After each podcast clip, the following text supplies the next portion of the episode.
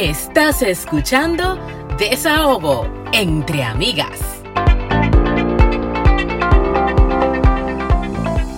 Bienvenidos a un episodio más de Desahogo entre Amigas, un espacio para cherchar, para aprender, pero sobre todo para descubrir lo jodidamente interesante que es ser mujer.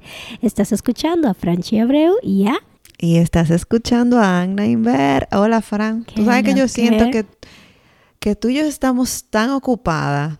Señores, estamos, mira, reventar.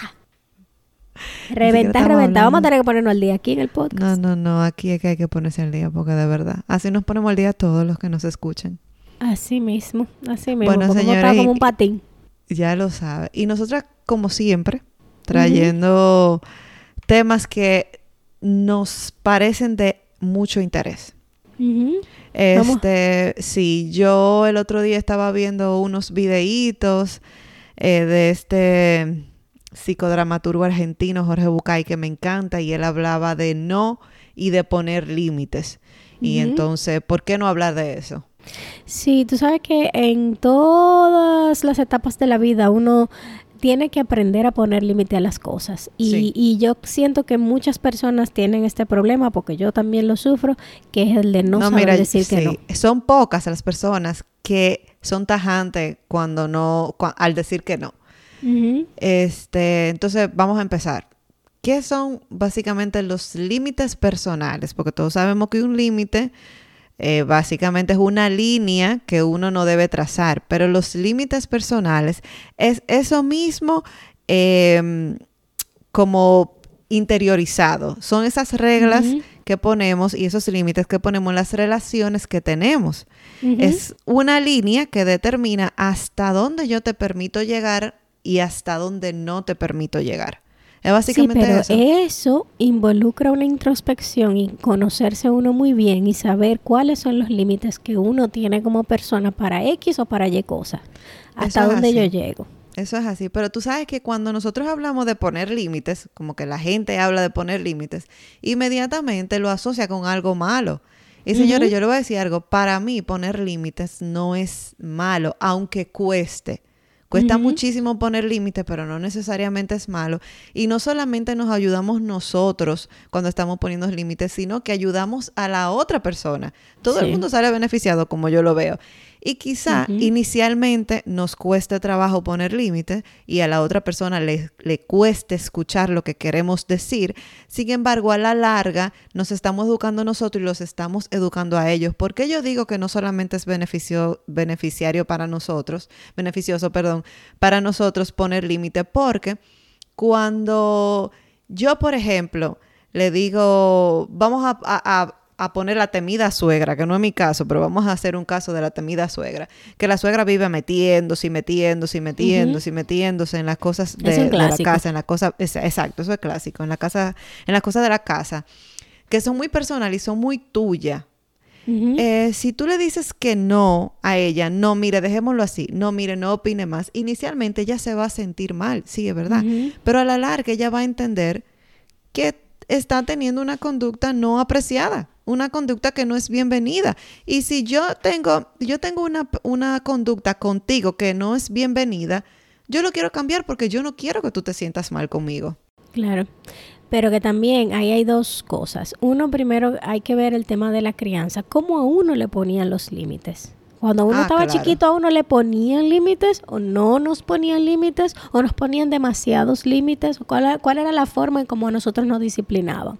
Así nosotros vamos creciendo siendo o más flexibles o más eh, cuadrados. Y entonces ahí es que viene el tema de eh, qué tanto yo voy a negociar hasta dónde yo voy a llegar. Hay personas que son muy cuadradas, muy tajantes y eh, las cosas son así o son así. Pero eso se da cuando estamos pequeños, eso se da más, no voy a decir que solo se da, se da más en comunidades que son pequeñas como nosotras, donde tenemos menos libertad, donde todo el mundo tiene que hacer lo correcto, donde si tu hermano hizo esto, tú también tienes que hacer esto. Entonces hay menos opiniones, hay menos diversidad y todos como que nos regimos por una misma línea. Incluso, tú sabes que el que siempre se, se desvía, le dicen el patito feo o la oveja negra. Bueno, la oveja negra es cuando hacen, cuando son personas malas, pero por ejemplo el patito feo porque es diferente a los demás, pero eso no significa que, que usted no es bueno, sino que usted está haciendo algo en su vida que los otros no necesariamente quieren hacer, que usted no quiere hacer como, como los otros. O sea, básicamente es eso. Entonces, vamos a ver si vamos aterrizando. Ah, cuando nosotros estábamos pequeñas, ¿cuáles eran los límites mm, mm, que nos ponían a nosotras? Mira, yo recuerdo que a mí me ponían muchos límites al comer. Y es algo como que yo no lo quiero hacer con mis hijas porque cuando ellas están llenas, yo les digo, tú estás llena, ya no como más. Y te lo digo porque a uno le inculcan desde pequeño que se tiene que comer toda la comida y toda la comida y hasta que no te coma todo no te levantes de ahí. De repente, las madres, las abuelas, y lo digo más por, por mi abuela, eh, piensa que están haciendo el bien para uno y es cierto. Sin embargo, no te está permitiendo a ti poner, ponerle límite a tus propias necesidades. Porque si yo estoy llena, ¿por qué me tengo que terminar de comer el plato? Entonces, cuando crezco, crezco con esos problemas alimenticios de que quiero comer de más, de que no sé mi tope. No sé si me doy a entender. O sea, si estoy llena y estoy, si soy un niño y su niño dice no quiero más, estoy lleno, déjelo ahí. Eso significa que el niño se llenó, no le haga ajustarse ese plato de comida y que el niño crezca pensando que tiene que comer mucho. Eso como que le hace un twist a la forma de pensar. Sí. Otra cosa que a mí me, me corregían mucho, eh, y no digo mi mamá, lo digo los adultos en sentido general, es el hecho de que, por ejemplo, saludar y dar besos.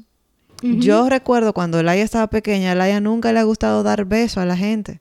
Y, saludar así como que sí porque ella dice, eso es una parte de, la crianza de antes que uno tenía que respetar al mayor y uno tenía que ser sumiso en el sentido de que tiene que saludar, tiene que dar besos, tiene que dar abrazos, sí un tío, sí un madrina, ese tipo de cosas. Ahora ella sabe, ahora ella sabe porque tiene casi 13 años que si no quiere dar besos no lo da. Sin embargo, cuando están muy pequeños, 3, 4 años, que tú le digas esto está bien, esto está mal, darle un beso al tío está bien y no dárselo está mal.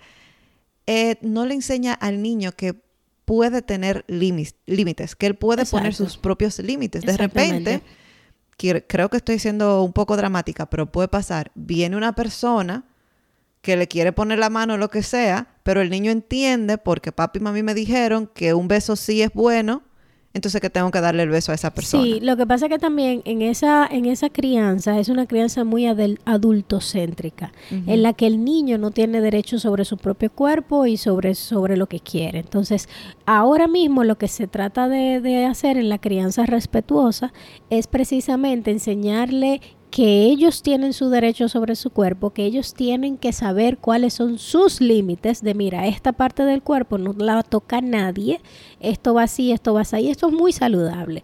Es parte de los límites que a uno le ponen desde pequeño, pero que en cada crianza es muy diferente. Por ejemplo, en las crianzas de nosotros del campo, robar era, o sea, el acabose. Tú te robabas un lápiz de un colegio y la pela que te daban era a millón, pero pero la real pela. Y tú tenías que devolver ese lápiz y pedir perdón y ya tú sabes. Y ya tú sabes, pero entonces el tema del respeto al cuerpo, no, tú tenías que darle el besito al tío, tú tenías que sentártele en la pierna al abuelo y todo ese tipo de cosas. Entonces eh, es muy importante en la crianza de los niños, sobre todo en esta generación, leer mucho y aprender a cómo colocar límites que sean sanos que sean prudentes. Y en el caso de nuestros niños tenemos que explicar el por qué. A nosotros no nos explicaban por qué. Eh, usted se va a sentar ahí porque, porque dije yo.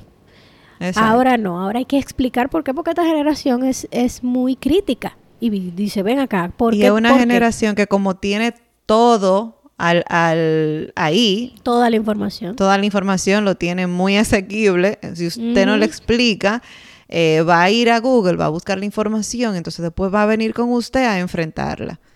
Exacto. Entonces sí, yo estoy de acuerdo contigo, mejor se le explica y vamos a dar buenas razones del por qué sí, porque no es un tema complicado, sí. porque, qué sé yo, uno mismo, nosotros aquí hablando de poner límites, pero nosotros somos víctimas también, no, no, de no, del no saber decir que no. Bueno, mi hermano, y nos cuesta muchísimo. Por ejemplo, seguimos con los límites en diferentes etapas. En el caso de los niños, pero ¿y en el caso de los padres? con los padres también hay que poner límites. Hay que poner límites, sobre todo cuando ya uno es un ente mayor de edad, uno tiene ya ciertas responsabilidades y hay un respeto que debe haber al, papá, pero también el papá tiene que respetar a, este ser humano adulto que ya tiene derecho a tomar esas decisiones. Sí, porque hay una cosa, como estamos, nosotros los padres estamos acostumbrados a que los niños nos respeten a nosotros, básicamente, usted hace lo que yo diga, entonces se nos cuesta el momento de respetar una opinión del padre. Entonces hay un poquito conflictivo. por suerte te digo que eh, en mi casa son tan se pasan se pasan de respetuosos. O sea cuando ellos vienen a mi casa ellos están como que yo puedo hacer tal yo pero ven acá esta es tu casa sí así mismo mi mamá es así mismo. Incluso yo cuando mami vino aquí mami aquí no se prepara de qué desayuno familiar no. Ahí está la nevera ahí está si usted quiere usted coge esto usted coge el otro y ella a veces me dice, ¿puedo tal cosa? Y yo, o sea, mami, es tu casa, no hay ni que preguntarme. Eso es así. Sin embargo, también cuando uno va creciendo, uno va cambiando ciertas cosas que uno va dejando atrás porque ya uno es un adulto. Entonces, los padres vienen donde ti y te dicen, ah, tal cosa, pero tú lo hacías cuando era pequeño. Sí, cuando era pequeño, pero yo crecí y eso no me interesa. Sí, o no, o hay veces que los padres, eh, que no es el caso de nosotras, pero que los padres, por ejemplo, quieren que tú lleves un tipo de hogar parecido al de ellos. Ponte tú que ellos cocinan arroz, bichuela y carne todos los días y tú no cocinas ese, ese asunto. Que ellos quieren que el niño tiene que tener una nana y tú no la tienes o, o no la quieres. Eh, o sea, ese tipo de cosas. Hay, hay, he escuchado mucho eso y a veces que saber cómo trazar los límites al papá, de decirle, mira, sí, yo, tú me creaste así, yo te, respeto y te lo agradezco, pero es importante que, que tú sepas que esta es mi casa y que, y que estas son mis reglas. Y que estas son mis reglas, exacto. y es, eh, a veces son eh, conversaciones muy incómodas, pero es importante tenerlas. Sí, es que a la larga te va a dar resultado, porque tú lo que estás haciendo es posponiendo algo que se va a dar en algún momento. Además, señores, de que no saber decir que no y no saber trazar límites no es saludable porque uno le va cogiendo mala voluntad a la, otra persona. Ah, pero claro. Muchísima porque mala tú te sientes invadido. Claro, mira, yo tenía, voy a hacer un paréntesis aquí. Yo tenía una persona que nos conocemos de hace muchísimo tiempo, cuando yo tenía como entre mis 22 años y mis 28. Y esa persona era arriba de mí todos los días pidiendo y préstame y esto y el otro. Ay, qué problema, men, cuando tú Entonces, son de esas personas que en alguna ocasión te hicieron un favor y tú no sabes cómo decirle que no. Sin embargo, yo sentía que era un abuso.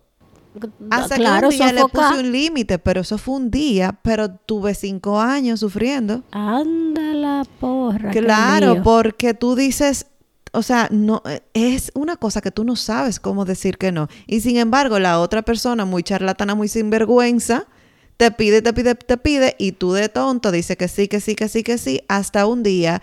Eh, pero usted va cogiéndole mala voluntad a esa persona. Claro. Llega un punto que tú dices, o se lo digo, o vamos a quedar enemigos. Claro, eso es De verdad. Sobre todo con temas de dinero. Eh, sí, eso es un tema. es un tema, o sea, qué sé yo, tú ayudas una vez, pero estar constantemente ayudando y como quitarte tú tu comodidad para dárselo a otro. No, no, no, no, no. Ejemplo, si Fran me pide a mí que vaya a la iglesia y yo no quiero ir, probablemente un día por el amor que le tengo y la amistad y el respeto, yo voy a ir. Y bien, nítido, ya fue feliz, yo fui feliz. Al otro domingo, si me lo pregunto otra vez, yo digo que sí, con la misma intención de hacerla sentir bien a ella y yo, y yo me hago sentir mal yo. O sea, estoy siendo egoísta conmigo, estoy pensando en ella, pero estoy siendo egoísta conmigo. Me, se me va a arruinar el día porque yo no quiero ir a la iglesia y al final voy a terminar odiándola. Ay, no. Entonces, nunca tanto. y por eso que yo digo, cuando usted... ¿Cómo no se hace con amigo tóxico? Yo no sé. Yo no entiendo. Mira, cuando usted tiene algo que decir, que decirme, por favor, dígamelo. Hay padres, por ejemplo, con niños recién nacidos que no le gusta que besen a sus niños, que no le gustan. Ay, Dios mío. Las famosas visitas. Que no le gusta que lo visiten antes de los dos meses. Esas son cosas, señores, que se tienen que respetar. Y usted no debe sentirse mal porque el otro lo diga. Es más, yo aprecio la gente que me dice a mí, no hagas esto. No lo hagas. Y yo, quizá, no sé, no creo que me vaya a sentir mal. Pero si me siento mal al final, lo comprendo bastante. Porque eso nos mantiene más unidos. Pero tú te imaginas que tú tengas un bebé recién nacido y que yo le di un besito porque me dejé llevar porque son riquísimos. No, no, no. Y tú no, me lo digas. Entonces, cuando yo lo vuelvo a ver, le dé otro besito. Y después le dé otro besito. Entonces, conchale, va a llegar un punto que tú no te quieres juntar conmigo. Pero, ¿qué pasa? No me lo dijiste. Claro, pero tuve una amiga que tuvo un tema, un tema con la familia. ella dio a luz, ella tuvo una cesárea y ella mandó un mensaje como masivo por WhatsApp a todas sus amigas y a toda su familia de miren, eh, ya mi niña nació, no sé qué, muchas gracias por las bendiciones, bla, bla, bla. Voy a, a pedirles que por favor no me visiten por este mes porque quiero aclimatarme y ah, con la niña, ta, ta, ta, ta, ta, ta. Un montón de familiares diciendo, ah, pues no se puede visitar a la niña, ya no se puede ni siquiera ver, qué sé yo cuánto, pero unos piques. Y yo me quedo... Pero señores, eso son cosas momentáneas. Porque eso va a pasar. Si tú estás recién parida, primeriza, que no sabe lo que está haciendo, con un bebé súper vulnerable, y más uno, el latinoamericano, que tiene 78.500 familias y toditas quieren llegar al mismo tiempo a la casa, que hay personas que llegan con gripe, y, y, te tornudan en la cara del muchacho, que quieren sobar al muchacho, que quiere darle beso y, y apechurrarlo, un muchacho acabado de nacer, que no tiene ni la primera con vacuna. La mano sucia, con muchísimo perfume. nunca tanto, pero eh, en, mi, en mi caso, a mí sí me hubiese gustado que me visiten muchísimo cuando tuve a Victoria, porque lo viví con Laia, pero en el caso de las personas que no quieren, señores, respeten los límites, eso no es nada. Claro. Además, eso no va a ser para siempre. O sea, no me visiten por los primeros dos meses. ¿Ya? ¿Cuál es el problema? Y hablemos de los límites con las parejas. Ay, coño. Esa, esa sí Mire, amor no quita conocimiento. Ajá. Eso es lo primero. El amor no quita conocimiento. Hay muchas relaciones tóxicas porque el te amo resuelve todo. No, no, no, no, no. Lo hago porque te amo. Hago lo que sea por ti.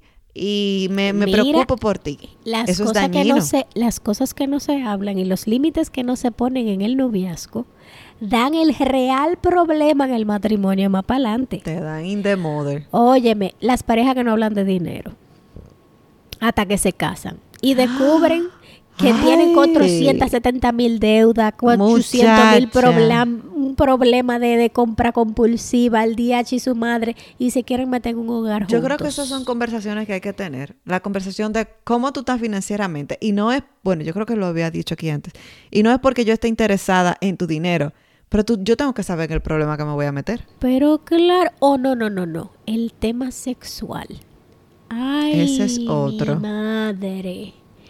Que porque pasa, pasa en la vida y pasa en TNT. Mira, hay cuentos de las famosas parejas que quieren llegar virgen al matrimonio y todo eso. Eso existe todavía. Eso es así. Es raro, pero existe esta gente que no sé qué, que nunca se han entendido de forma sexual y cuando firman esos papeles y no cuadra el asunto, o hay uno que quiere darle todos los días y al otro una vez al mes con eso tiene. Mira, eso es un problema. Uno se ríe, pero es verdad. Hay que negociar. En ese caso, vamos a negociar, señores. O, uno que es el super aventurero que quiere hacer el, helicóptero invertido y el otro que es. Y al final queda tú con una costilla menos. No, Exacto. No, pero el tema es de que hay uno que no tiene límite y, y el otro que es demasiado que no, que no, que no, que no. Dime tú, ¿cómo se arregla eso? Bueno. Después que ya tú te casaste. Yo lo que digo es que hay que negociar eso. O sea, vamos a hablar lo que lo que a ti te gusta, que lo que a mí me gusta, eh, cuántos días se puede hacer, cuántos días no, y se hace un esfuerzo de ambas partes para que haya un equilibrio. Y no, y, no solamente en eso, en todo hay que, hay que negociar y hay que tener límites sanos para ambos, porque por ejemplo hay parejas que no pueden estar separadas que tienen que estar todos juntos. O sea, si vamos al supermercado, vamos los dos. Si vamos a una fiesta, vamos los dos. La, la, mujer no puede tener noche de chicas, el hombre no puede tener noche de... Pero ven acá, cero individualidad. Eso sofoca, señores. Sí. Eso sofoca. Entonces, hay que saber poner los límites. Es decir, ok, no, a ti te molesta que yo salga todos los viernes. Está bien, no vamos a salir todos los viernes. Pero vamos a ponernos un, un día o las parejas que al revés, que cada quien por su lado y, nunca se ven. Si no se hablan. Entonces mejor déjense. Exactamente, vivamos felices los cuatro. Es una, es una locura. Yo no entiendo estas parejas que no se hablan, que no hacen cosas juntas, que no nada. Yo de verdad que no lo entiendo porque yo sé que después que tú tienes una relación es muy difícil desvincularte de esa persona porque tienen muchísimas cosas en común, que si compraron una casa, que si tienen las finanzas juntas, que si tienen hijos en común. Pero señores, la verdad es que para yo estar con una persona con la que yo no hago nada, con la que yo no me llevo bien, y para que tú veas cómo, cómo es una cadena, si entre la pareja no se ponen límites sanos en todo, ya sea en la parte económica, ya sea en la parte de pasar tiempo juntos, en la parte sexual, si viene un muchacho, va a ser más difícil criarlo y tener algo en común o límites en común que ponerle al niño, porque si entre ellos no se ponen de acuerdo, dime. Es que los niños aprenden por observación y conducta y ellos van a hacer lo mismo que usted haga. Exactamente. Mira, Fran, hay unos mitos en los límites personales que aquí lo tengo, es de la página Psicopedia, que me gustaría mencionarlos. El primer mito son los límites nos alejan de los demás. Eso es un límite, eso es un mito, perdón, porque como bien dije anteriormente, si yo le digo a Fran lo que me molesta y ella lo acepta, eso significa que ella se preocupa por mí. Entonces no me está alejando de ella. Y si se aleja y se enoja, eso me demuestra a mí que esa persona no vale la pena. Porque es que una persona que esté a tu alrededor y no respete tus límites, no te quiere. Puede que sí te quiera, no voy a ser tan dramática, pero no está comprendiendo la importancia de ese tema para ti y entonces no te deja ser feliz y no pone tu, tu no quiere poner tu felicidad eh, por encima de la de él. Y ahí es que eh, está el tema del pensamiento cuadrado cuando tú estás con ya sea una, un amigo o una pareja, si hay cosas que, por ejemplo, para mí son disparates, pero para mi pareja es muy importante, que le molesta sobremanera, puede ser un disparate. Si yo no aprendo a echar para atrás y a decir, ok, espérate, déjame respetar su límite y entender que a él le molesta, aunque para mí eso no signifique nada, déjame no hacerlo porque ya me está diciendo que le molesta. Exacto y, y, y nada más pienso en mí, ah, no, es un disparate, es un disparate, ahí vamos a tener el problema. Entonces hay que saber tener el límite de uno, pero también saber respetar el del otro. Exactamente, yo estoy totalmente de acuerdo con eso y hay que ponerlo en práctica, señores. No solamente escuchar este episodio, en el caso mío y de Franchi, no solamente es sacarlo de la boca para afuera, sino ponerlo en práctica. Cuando uno pone límites, uno es más feliz. El segundo límite, ya lo menciona, el perdón, sigo diciendo límite. El segundo mito de los límites personales, que ya lo mencionamos, es el que el amor no requiere límites. Eso es mentira, señores. O sea, muchas personas terminan cediendo a cosas que al final le causan daño. Entonces, porque usted ame no significa que usted tenga que ceder todo. Para nada, para nada. Todo lo contrario, cuando uno cede en todo y la pareja se va en uno, al final uno dura muchísimo tiempo infeliz, uno explota, suelta todo en banda y la otra persona ni siquiera sabe por qué tú te fuiste. Así mismo es. El tercer mito, los límites son egoístas. Hay mucha gente que la culpa no lo deja vivir, que fue lo que me pasó con esa persona, le conté hace un tiempo, que yo decía, pero es que estoy siendo egoísta con esta persona porque yo sí tengo y entonces esa persona no puede tener o yo debería ayudar más. No sé, la culpa me estaba matando y yo sentía que estaba siendo egoísta con esa persona si yo no ayudaba, pero eso no es así. O sea, cuando no seas capaz de mantener tu compromiso, estarás decepcionándote no solo a ti, sino a los demás. Entonces, ¿los límites son egoístas? No, señor. Eso es un mito. Porque si usted no se preocupa por usted, primero, eh, es uno que se tiene que empezar a preocupar por uno. Es uno. Y escucharse a uno es preocuparse por la salud mental. Entonces, preocúpese por su salud mental y escúchese, que eso no está mal. El mito número cuatro. Establecer límites requiere cierta maldad. Eso yo no creo que sea así. No creo que lo sea que, así. Lo que requiere es tacto al poner el límite. Una cosa es ah, tú decir, mira, eh, yo llego hasta aquí, no puedo pasar de aquí. Y otra cosa es yo hablate mal porque yo llego hasta aquí. Así Entonces, mismo. hay que saber cómo establecer los límites con la persona dependiendo de la situación y, y qué es lo que tú quieres limitar. Pero eh, hay que tener tacto. A mí me cae muy mal la gente de que no, porque yo soy franco, porque yo soy honesto. Y esa le da licencia a hablar como un perro, a ser un, un, intransigente, a, insultar y, hablarle mal a la gente. No hay necesidad. No hay necesidad, eso es así.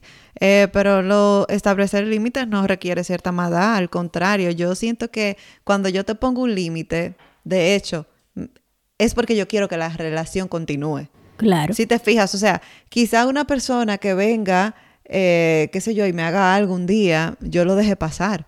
Pero con Francine, que la quiero en mi vida, con mi suegra, con mi mamá, con mi esposo, con mi hija, se lo digo. Y no, estoy, no estoy siendo maldadosa para nada. Y por último, el mito número 5, los límites requieren demasiado tiempo. Mentira también. Y usted dice por qué, porque una vida sin límites puede llegar a agotar tu tiempo, tu energía y tus emociones. Y paso a explicar. Si tú tienes un compromiso con una persona que tú no quieres hacer, porque tú no lo quieres hacer, eh, como por ejemplo Franchi y yo no damos los buenos días todos los días, pero si un día no nos damos los buenos días, no pasa nada. Si tú tienes ese compromiso en tu cabeza de que lo tienes que hacer porque lo tienes que hacer y no porque quieres, estás agotándote.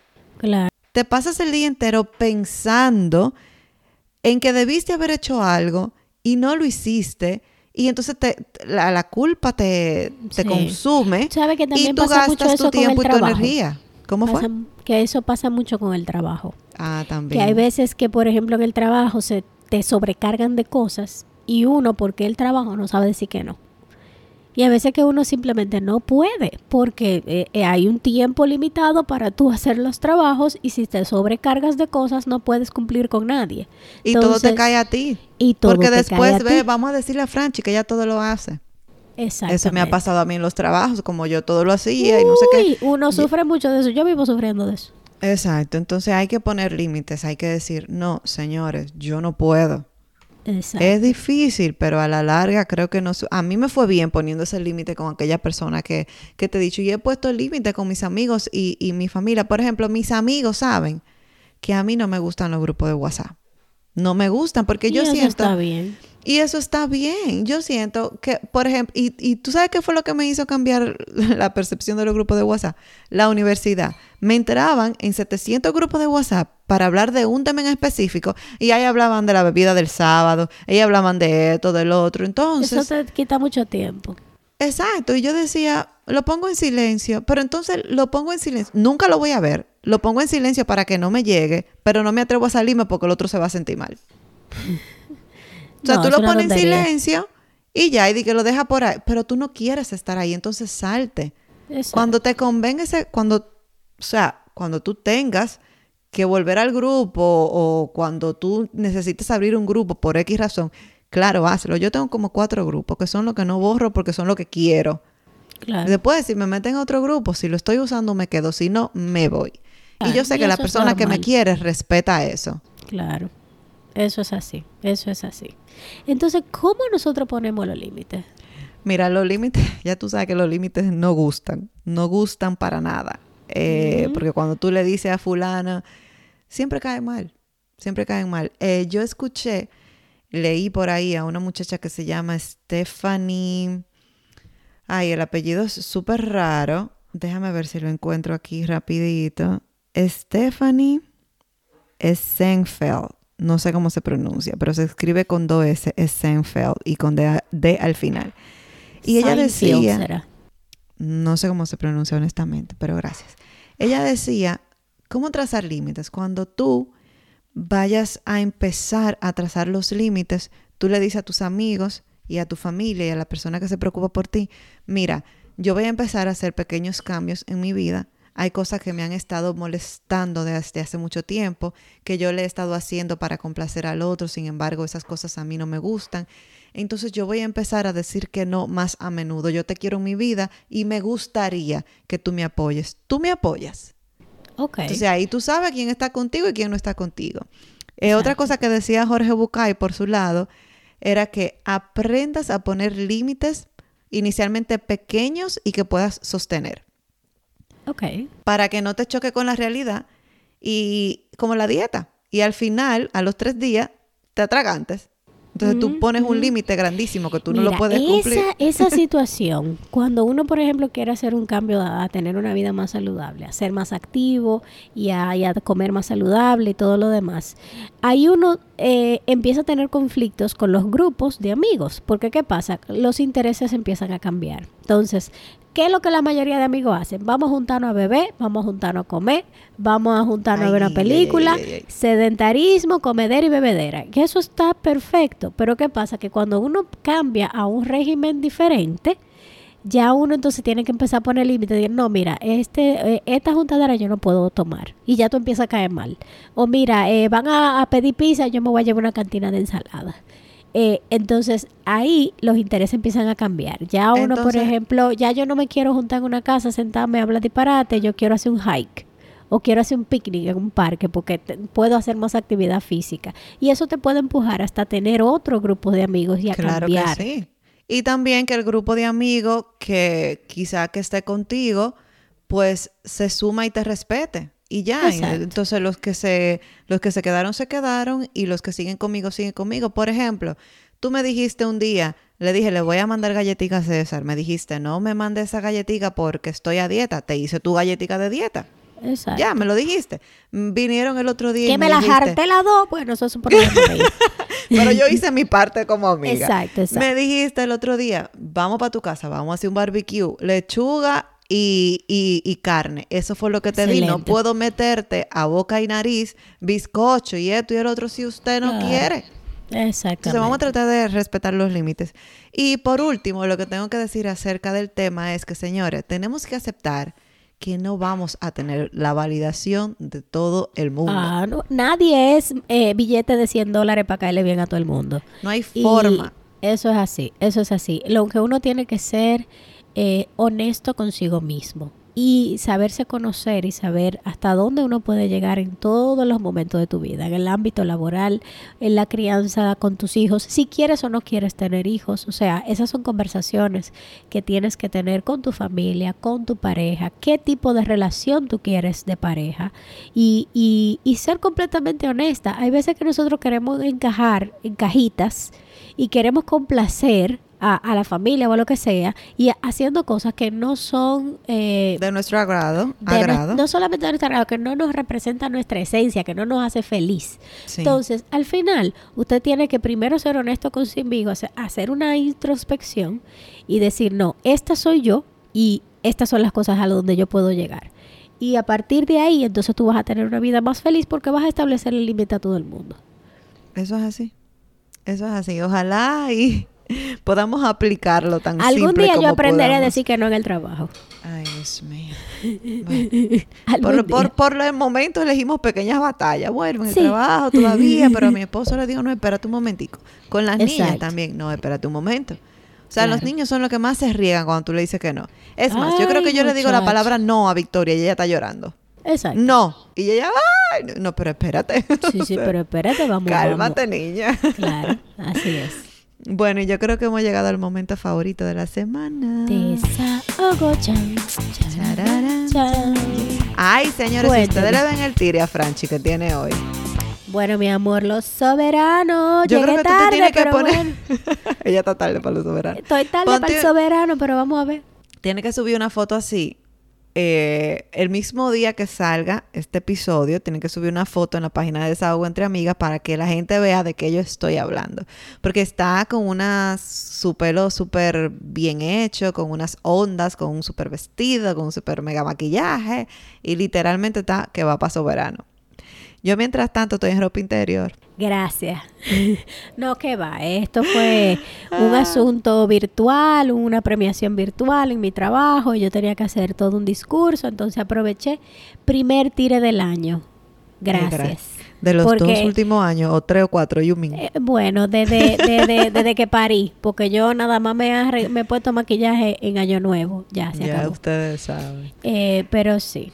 ¿Quién arranca? Mira, mi desahogo es bien sencillito. Eh, y no solamente me pasa a mí, le pasa a millones de personas. ¿Por qué es que si a mí me dan dos o, tres opciones de X cosa que yo quiera comprar, yo sin saber el precio me voy por lo más caro? Ah, mi amor. Gusto de Ferrari, bolsillo de Hyundai. Óyeme, es una vaina increíble. Evidentemente hay muchos artículos y lentes grandísimos y feísimos que cuestan un reguero de dinero de que Gucci vaina, que a mí eso no me gusta. Pero tú me das, ponte tú, tres lentes ray o tres carteritas así bonitas. Yo no le veo el precio y yo voy a querer la más cara. Dile a mamá que está buscando casa. ¿Cuál es la que ya le gusta? No, la más cara. La que no puede comprar. No hay que enseñarte ni el precio, porque eso es así. Incluso tú vas y ves dos carros el que más te gusta, el más caro. El más caro. Sí, sí, sí, sí, Señor? Porque somos niñas finas que tenemos gusto de rica pero bolsillo de pobre. Lamentablemente. Eh, otra cosa, de, abrieron la provincia.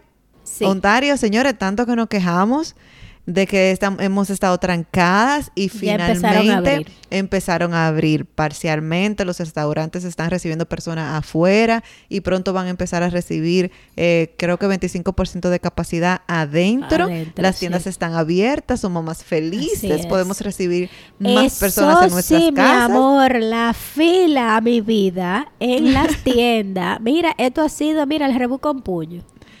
Bueno, ¿qué te digo? Así mismo como tú estabas con la ropa de Amelia, esperando que abrieran, así mismo estaba un reguero de, de, gente. Claro, muchísimo. O sea, yo me entré a Walmart y yo necesitaba copas de vino, una bandeja, porque no tenemos bandeja aquí para servir. Yo necesitaba unas canastas, un montón de cosas agrupadas esperando que abrieran las tiendas. Y usted dirá, ¿por qué no la compra por internet? Señores, Amazon se dio cuenta que para acá la cosa estaba encerrada y ellos le estaban poniendo el doble. Ah, el doble del precio. No solamente el doble, que Amazon Canadá tiene dos opciones. Ah, también. De cualquier artículo tiene dos o tres. Que no, no, tiene nada muy que ver variado como el de Amazon de, de .com. Y bueno, y fui a Walmart y le compré la piscinita Victoria. Y te digo, hice una compra como de 200 dólares, pero son cosas que yo venía acumulando, en todos estos meses que necesitaba. ¿Cuál es tu desahogo? Señores, el verano, el más querido verano. ¡Uy! Llegó el verano. ¡Ay, qué chulo! no te me venga a quejar del verano. No, Digo, tiene derecho. Mira qué es lo que pasa. Que en mi edificio, como todavía estamos cerrados porque nada más podemos dar clase afuera, adentro no está aclimatado. Dígase que adentro es un horno. Entonces, cuando yo estoy dando clase adentro, yo me baño de sudor porque damos clase online adentro del estudio y hay veces que yo tengo una clase adentro y una clase afuera. Entonces, en estos días salgo, doy una clase, voy a una clase adentro y de una vez salgo corriendo a dar otra clase que tengo afuera en el parqueo. ¿Qué pasa? Que adentro están casi 40 grados y afuera hace una brisa como en 17. Entonces, el sudor yo lo tenía encima y el sudor se me enfrió y si me escuchan, si me escuchan fallosa es por eso mismo, querida. Porque el calor, el frío, calor, calor, calor, frío, calor, frío, esa vaina me explotó la alergia y ahora yo estoy achú, achú, achú everywhere. Ya usted sabe. Y para colmo, tú sabes que cuando tú estornudas delante de la gente aquí, Ah, sí, COVID. Eso es COVID. Entonces, y tú sabes que técnicamente, porque que aquí, señores, la gente lo coge como bien a pecho. Todavía técnicamente no estamos en verano, es el 21 que empieza y hoy estamos, estamos grabando hoy 16, esto va a salir el 18, eh, no ha empezado el verano. Gracias. Entonces aquí empiezan a encender los aire acondicionados cuando empieza verano, incluso cuando te está poniendo frío. Si tú no tienes una casa propia que tú mismo puedas adaptar regular la temperatura, sí. Tú no puedes regular tu temperatura porque cuando yo recuerdo cuando yo vivía en un apartamento que ya empezaba a hacer frío, el edificio entero no tenía la calefacción prendida. Sí, sí, sí. Y yo, mientras tanto congelándome. bueno, señores, yo he estornudado como 300 veces. Porque de verdad la alergia me está matando. Pero sí, ese, ese es mi desahogo. Y nada, que cuando me pongo así medio enfermita, lo que quiero comer helado, pero gracias. Ay, padre amado. Me estoy no, porque no te da deseo de comer brócoli. Nunca, nunca. nunca brócoli, siempre dulce. Nunca brócoli, siempre helado. Picocho, Picocho, dulce, galletita, dulce leche, así, cosas grotescas. Exacto, exacto. dejémonos de darle idea a los oyentes que van ahí ahora a buscarse su dulcecito.